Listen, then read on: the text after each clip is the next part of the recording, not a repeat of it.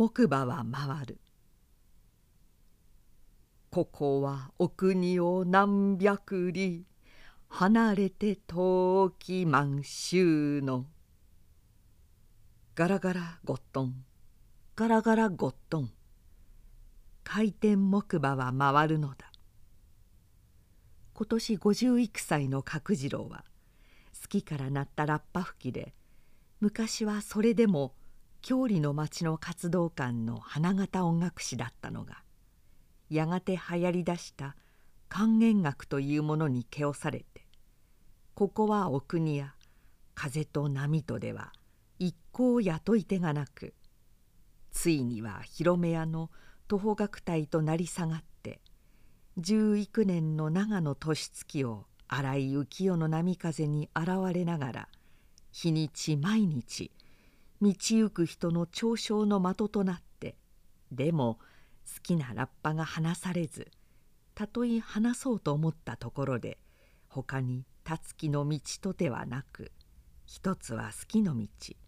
一つはしようことなしの学隊暮らしを続けているのだった。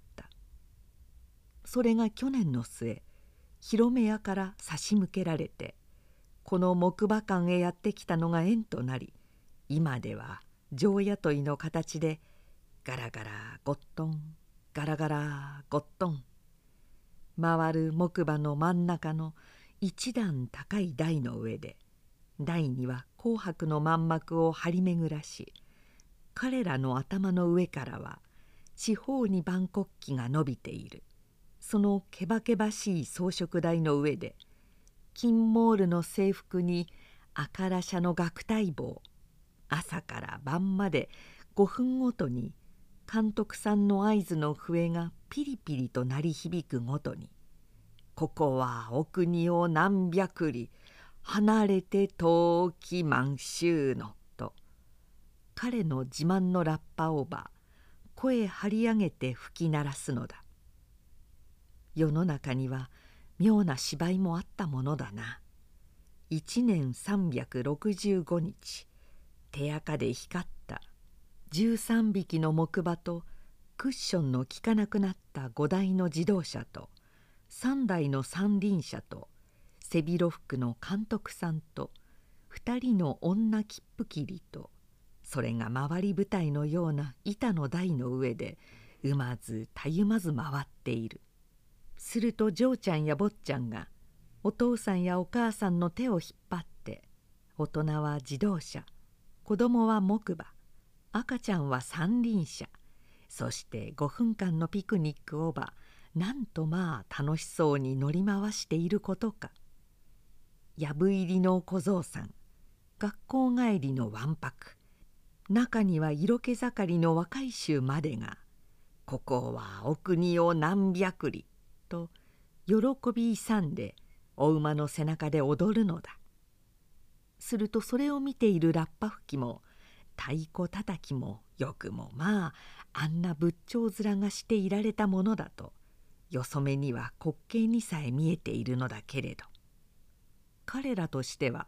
そうして思い切り頬を膨らしてラッパを吹きながら罰を上げて太鼓をたたきながらいつの間にやらお客様と一緒になって木馬の首を振る通りに楽隊を合わせ無我夢中でメリーメリーゴーラウンドと彼らの心も回るのだ。回れ回れ時計の針のように絶え間なく。お前が回っている間は貧乏のことも古い女房のことも放たれ小僧の鳴き声も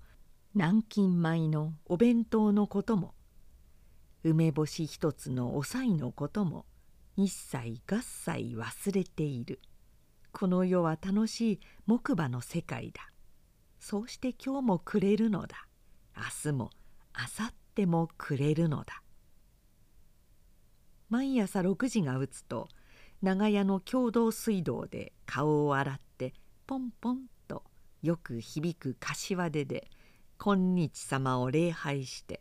今年12歳の学校行きの姉娘がまだ台所でゴテゴテしている自分に角次郎は古女房の作ってくれた弁当箱を下げていそいそと木馬館へ出勤する。姉娘がお小遣いをねだったり勘持ちの6歳の息子が泣きわめいたりなんということだ。彼にはその下にまだ3歳の小せがれさえあってそれが古女房の背中で鼻を鳴らしたりそこへ持ってきて当の古女房までが頼もし校の月がけが払えないと言ってはヒステリーを起こしたりそういうもので満たされた裏長屋のくしゃく2軒を逃れて木馬館の別天地へ出勤することは彼にはどんなにか楽しいものであったのだ。そしてその上にあの青いペンキ塗りのバラック建ての木馬館にはここはお国を何百里とひねもす巡る木馬のほかに吹き慣れたラッパのほかにもう一つ彼を慰めるものが待っていさえしたのである。木馬館では入り口に切符売り場がなくてお客様は勝手に木馬に乗ればよいのだ。そして半分ほども木馬や自動車が塞がってしまうと監督さんが笛を吹くどんがらがっかと木馬が回る。すると2人の青い布の洋服みたいなものを着た女たちが肩から車掌のようなカバンを下げてお客様の間を回り歩きお金と引き換えに切符を切って渡すのだ。その女車掌の一方はもう30をだいぶ過ぎた彼の仲間の太鼓たたきの女房でお三どんが洋服を着た格好なのだがもう一方のは18歳の小娘で無論木馬館へ雇われるほどの娘だからとてもカフェの女給のように美しくはないけれど。でも女の18といえばやっぱりどことなく人を引きつけるところがあるものだ。青い木綿の洋服がしっくり身についてそれの小じわの一つ一つにさえ豊かな肉体のうねりが生めかしく現れているのだし青春の肌の香りが木綿を通してむっと男の鼻をくすぐるのだしそして器量はといえば美しくはないけれどどことなく愛しげで時々は大人の客が切符を買いながらからかってみることもありそんな場合には娘の方でもガクンガクンと首を振る木馬のたてがみに手をかけていくらかうれしそうにからかわれてもいたのである。名はお冬といってそれが角次郎の日ごとの出勤を楽しくさせたところの実を言えば最も主要な原因であったのだ。年がひどく違っている上に彼の方にはちゃんとした女房もあり3人の子供までできている。それを思えば色恋の沙汰はあまりに恥ずかしく事実またそのような感情からではなかったのかもしれないけれど。角次郎は毎朝煩わしい家庭を逃れて木馬館に出勤してお冬の顔を一目見ると妙に気持ちが晴れ晴れしくなり口を聞き合えば青年のように胸が躍って年にも似合わず臆病になってそれゆえに一層うれしくもし彼女が欠勤でもすればどんなに意気込んでラッパを吹いても何かこう気が抜けたようであのにぎやかな木馬館が妙に嘘寒く物寂しく思われるのであった。どちらかといえばみすぼらしい貧乏娘のお冬を彼がそんなふうに思うようになったのは一つは己の年を顧みてそのみすぼらしいところがかえって気安くふさわしく感じられもしたのであろうがまた一つには偶然にも彼とお冬とが同じ方角に家を持っていて缶が跳ねて帰る時にはいつも道連れになり口を聞き合う機会が多くお冬の方でも懐いてくれば彼の方でもそんな小娘と仲を良くすることをそう自然に感じなくても済むというわけであった。じゃあまた明日ね。そしてある四つ辻で別れる時にはお冬は決まったように少し首をかしげて多少甘ったるい口調でこのような挨拶をしたのである「ああ明日ね」すると角次郎もちょっと子供になって「あばよしばよ」というようなわけで弁当箱をガチャガチャ言わせて手を振りながら挨拶するのだ。そしてお冬の後ろ姿をそれが決して美しいわけではないのだがむしろあまりにみすぼらしくさえあるのだが眺め眺めかすかに甘い気持ちにもなるのであったお冬の家の貧乏も彼の家のと大差のないことは彼女が館から帰る時に例の青木綿の洋服を脱いで着替えをする着物からでも十分に想像することができるのだしまた彼と道連れになって露店の前などを通る時彼女が目を光らせてさも欲しそうに覗いている宗神具の類を見ても「あれいいわね」などと往来の長家の娘たちの身なりを羨望する言葉を聞いてもかわいそうに彼女のお里はすぐに知れてしまうのであった。だから角次郎にとって彼女の関心を買うことは彼の軽い財布を持ってしてもある程度まではさして難しいわけでもないのだ。一本の花かんざし一杯のおしるこそんなものにでも彼女は十分彼のために可憐な笑顔を見せてくれるのであった「これダメでしょ?」彼女はある時彼女の肩にかかっている流行遅れのショールを指の先でもてあそびながら言ったものである。だから無論それはもう寒くなり始めた頃なのだが「おととしのですもの。みっともないわね。私あんなのを買うんだわ。ね。あれいいでしょ？あれが今年の流行りなのよ」彼女はそう言ってある洋品店のショーウィンドウの中の立派なのではなくて軒の下に下がっている根の安い方のを指さしながら「ああ早く月給日が来ないかな」とため息をついたものである。なるほどこれが今年の流行だな。角次郎は初めてそれに気がついてお冬の身にしてはさぞ欲しいことであろう。もし安いものなら財布をはたいて買ってやってもいいそうすれば彼女はまあどんな顔をして喜ぶだろうと軒下へ近づいて小札を見たのだが金7円何十銭というのにとても彼の手に合わないことを悟ると。同時に彼自身の12歳の娘のことなども思い出されて今更ながらこの世が寂しくなるのであった。その頃から彼女はショールのことを口にせぬ日がないほどにそれを彼女自身のものにするのをつまり月給をもらう日を待ちかねていたものだ。ところがそれにもかかわらずさて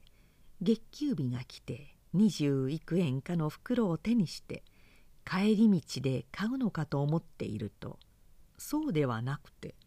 彼女の収入は一度全部母親に手渡さなければならないらしくそのまま例の四つ字で彼と別れたのだがそれから今日は新しいショールをしてくるか明日はかけてくるかと角次郎にしても我がことのように待っていたのだけれど一向その様子がなくやがて半月ほどにもなるのに妙なことには彼女はその後少しもショールのことを口にしなくなり諦め果てたかのように例の流行遅れの品を肩にかけてでもしょっちゅうつつましやかな笑顔を忘れないで木馬館への通勤を怠らぬのであった。その可憐な様子を見ると角次郎は彼自身の貧乏についてはかつて抱いたこともないある憤りのごときものを感じぬわけにはいかなかった。わずか7円何十銭のお足がそうかといって彼にもままにならぬことを思うと一層むしゃくしゃしないではいられなかった「やけにならすね」彼の隣に席を閉めた若い太鼓たたきがニヤニヤしながら彼の顔を見たほども彼はめちゃくちゃにラッパを吹いてみた。どうにでもなれというやけくそな気持ちだった。いつもはクラリネットに合わせてそれが節を変えるまでは同じ昇歌を吹いているのだがその規則を破って彼のラッパの方からどしどし節を変えていった「こんぴらふねふね置いてにほかけてシュラシュシュ」と彼は首をふりふり吹き立てた「やっこさんどうかしてるぜ」他の3人の楽隊たちが思わず目を見合わせてこのローラッパ種の競争をいぶかしがったほどである。それはただ一枚のショールの問題にはとどまらなかった。日ごとのあらゆる憤懣がヒステリーの女房のことヤクザな子供たちのこと貧乏のこと老後の不安のこともはや帰らぬ青春のことそれらがこんぴらふねふねの節回しをもってやけにラッパを鳴らすのであったそしてその晩もまた公園をさまよう若者たちが「木馬館のラッパがバカによく響くではないかあのラッパ吹き目きっと嬉しいことでもあるんだよ。と笑い交わすほどもそれゆえに角次郎は彼とお冬との嘆きを込めて「いやいやそればかりではないのだ。この世のありとある嘆きの数々を一貫のラッパに託して公園の隅から隅まで響けとばかり吹き鳴らしていたのである。無神経の木馬どもは相変わらず時計の針のように角次郎たちを辛抱にして絶え間もなく回っていたそれに乗るお客たちもそれを取り巻く見物たちも。彼らもまたあの胸の底には数々の苦労を秘めているのであろうか。でも上辺はさも楽しそうに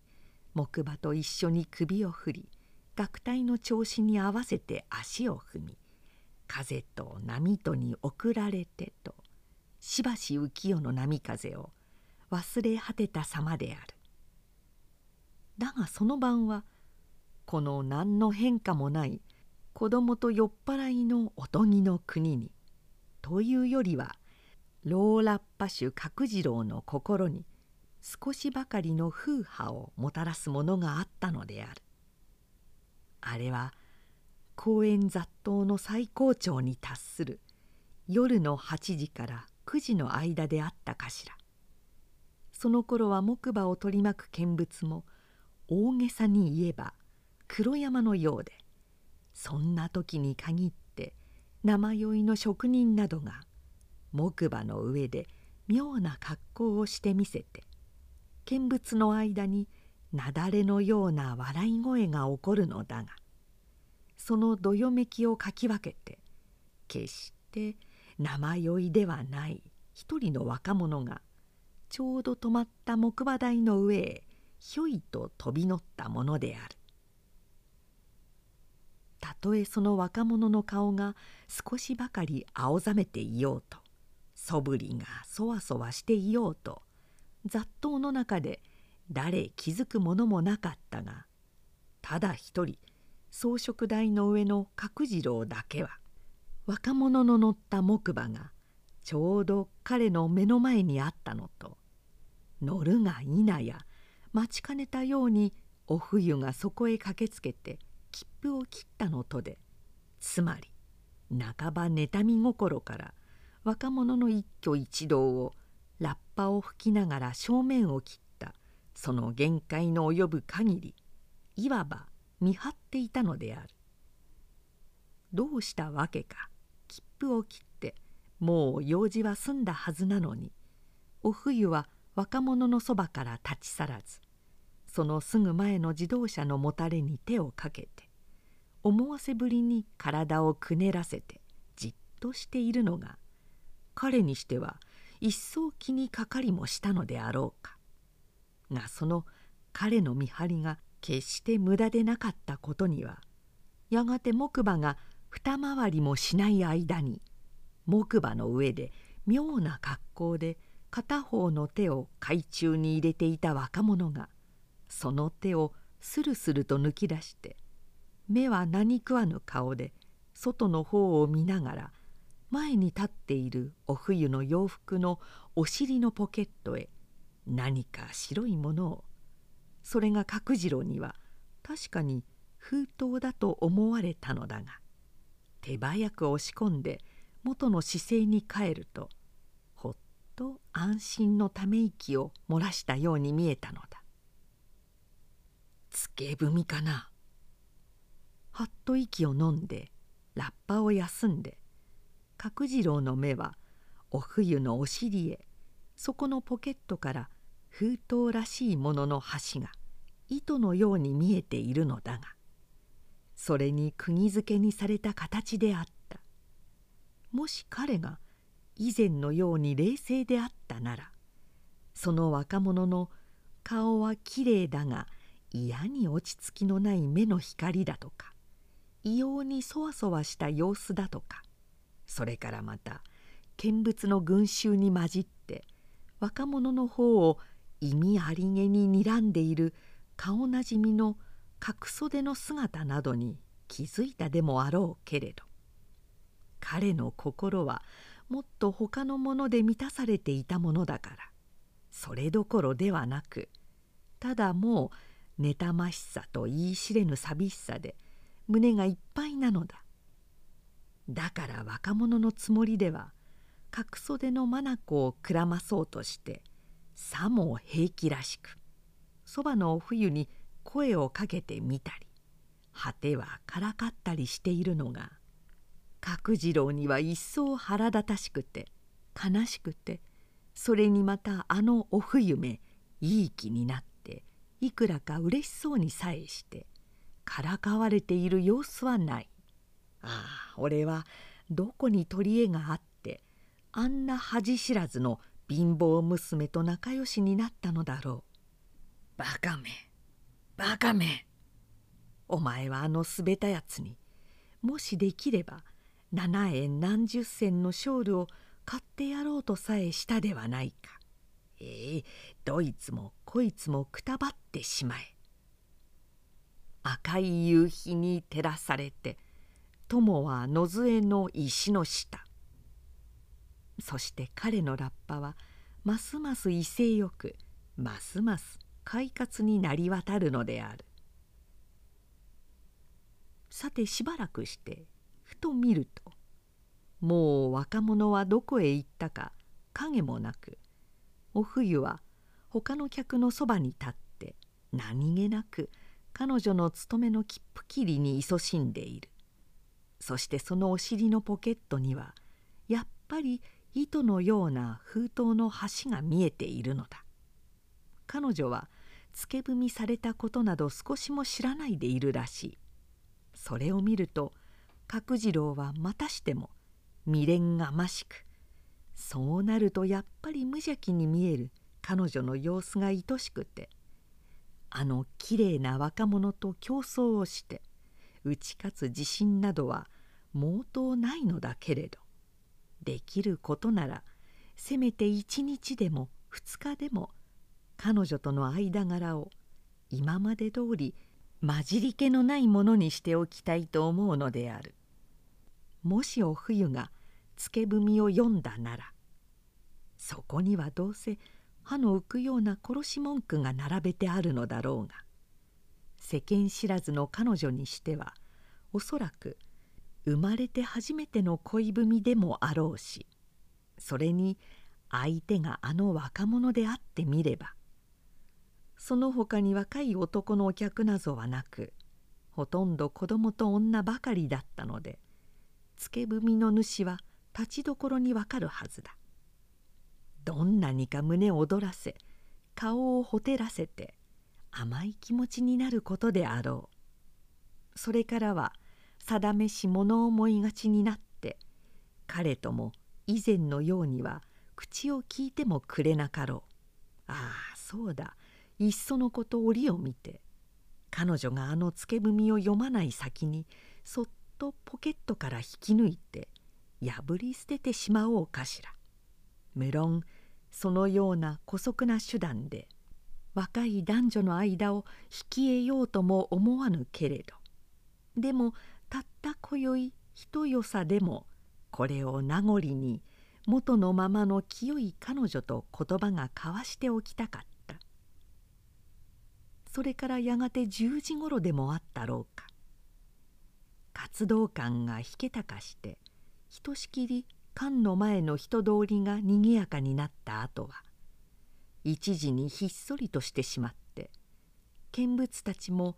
公園生え抜きのチンピラどものほかは大抵帰ってしまいお客様も23人来たかと思うと後が途絶えるようになった。そうなると会員たちは帰りを急いで中にはそっ板囲いの中の洗面所へ帰り支度の手を洗いに行ったりするのである。角次郎もお客の隙を見て学隊台を降りて別に手を洗うつもりはなかったけれどお冬の姿が見えぬのでもしや洗面所ではないかとその板囲いの中へ入ってみた。すると偶然にもちょうどお冬が洗面台に向こう向きになって一生懸命顔を洗っている。そのむっくり膨らんだお尻のところに最前のつけ踏みが半分ばかりもはみ出して今にも落ちそうに見えるのだ。角次郎は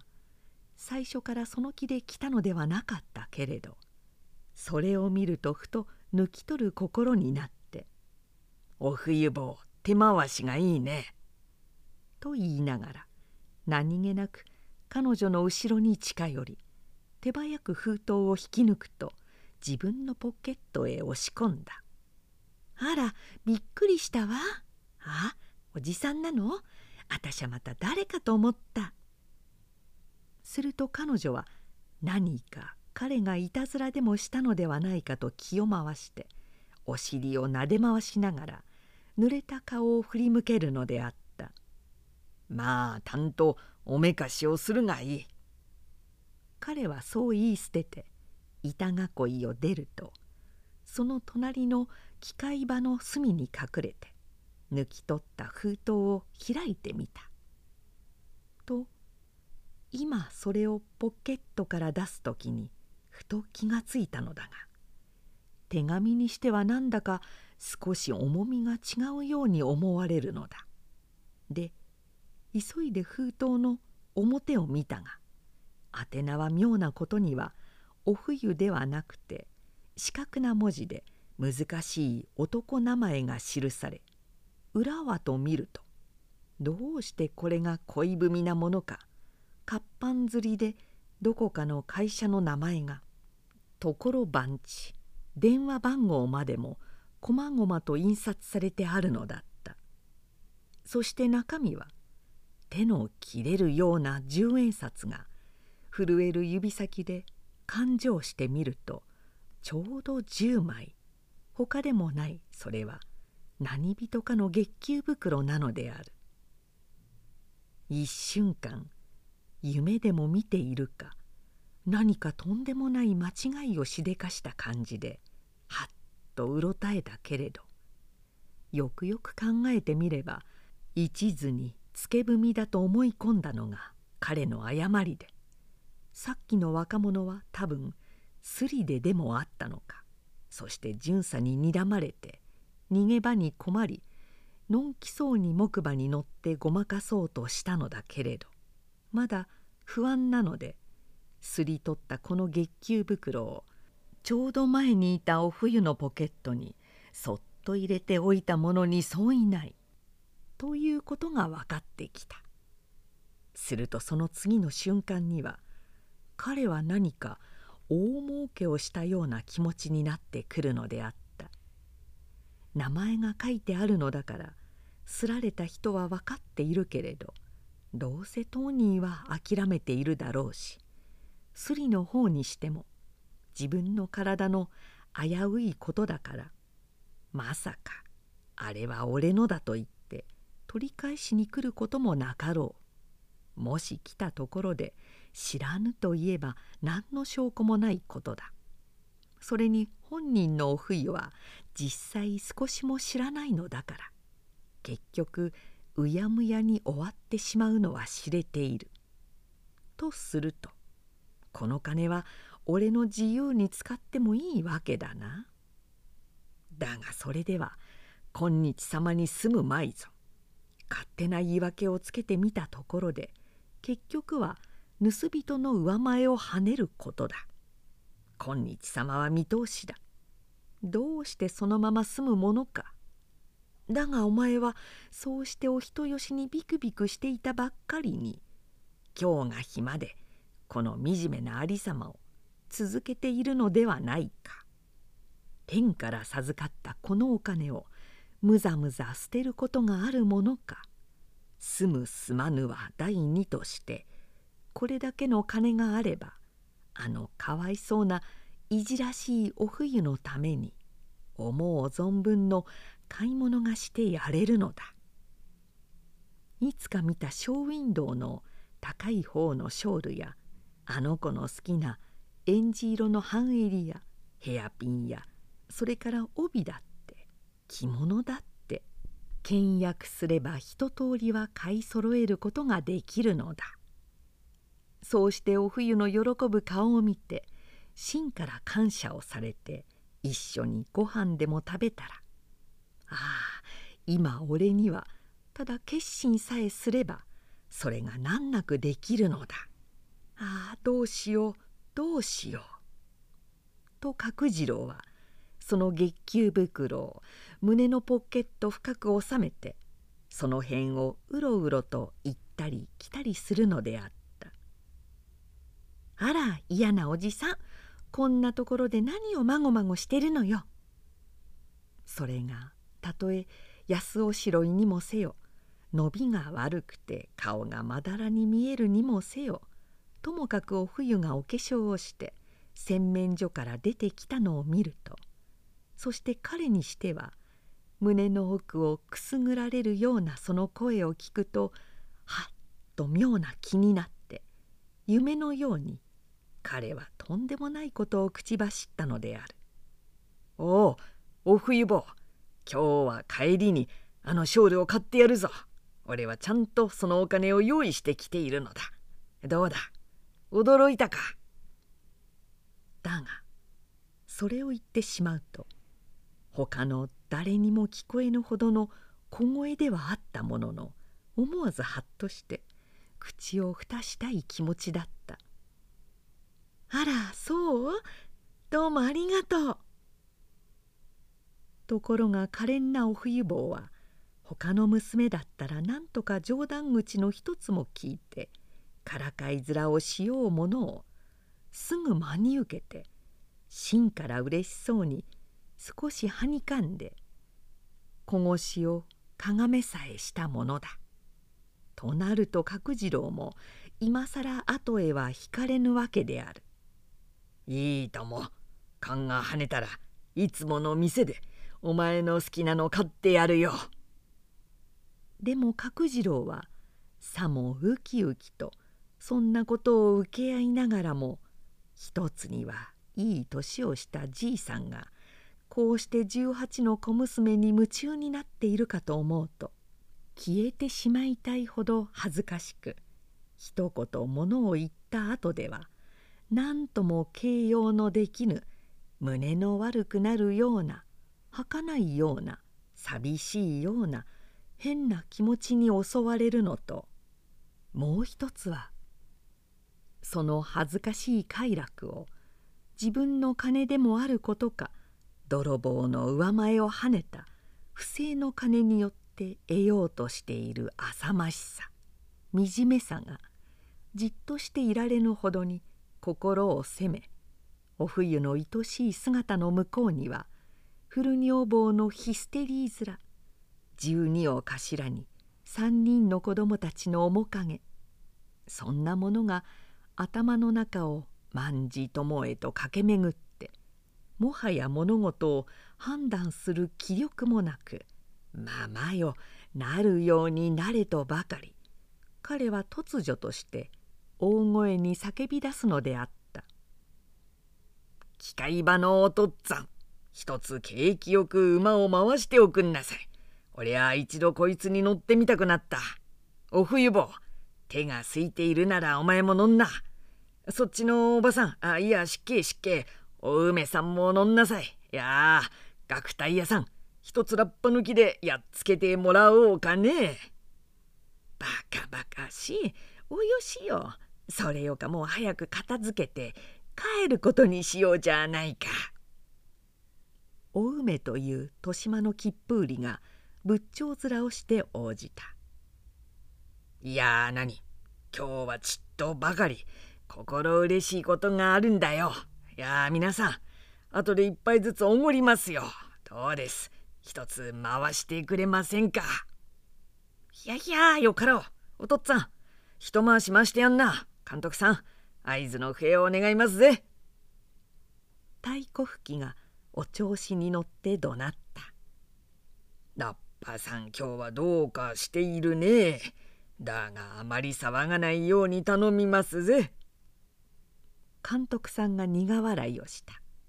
で結局木馬は回り出したものだ。